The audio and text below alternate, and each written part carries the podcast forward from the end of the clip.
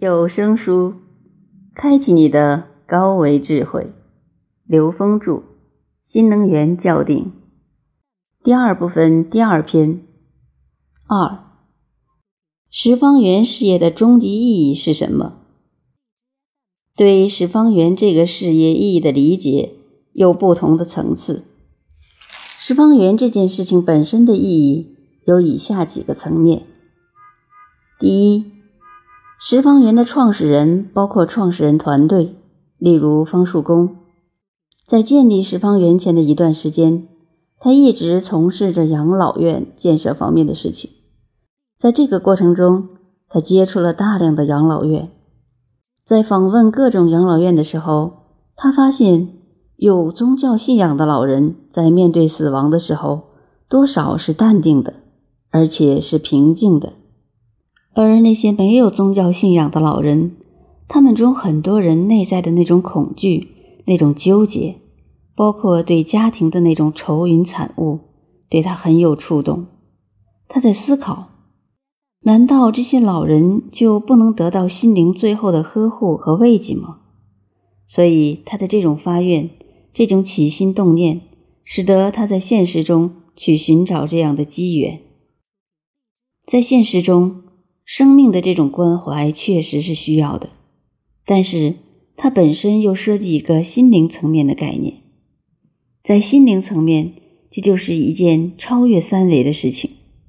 不能用三维的商业活动价值来衡量。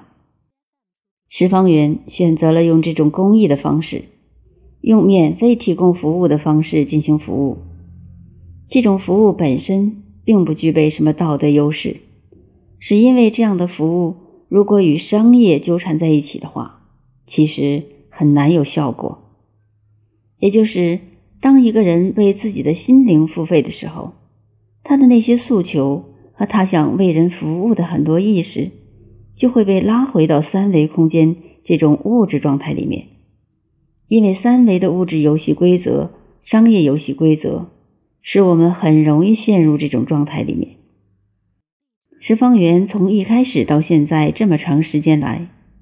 我们观察所有的义工和核心员工投入这个事业后的状态，发现每个参与者从内在随时呈现的喜悦、自在和幸福感，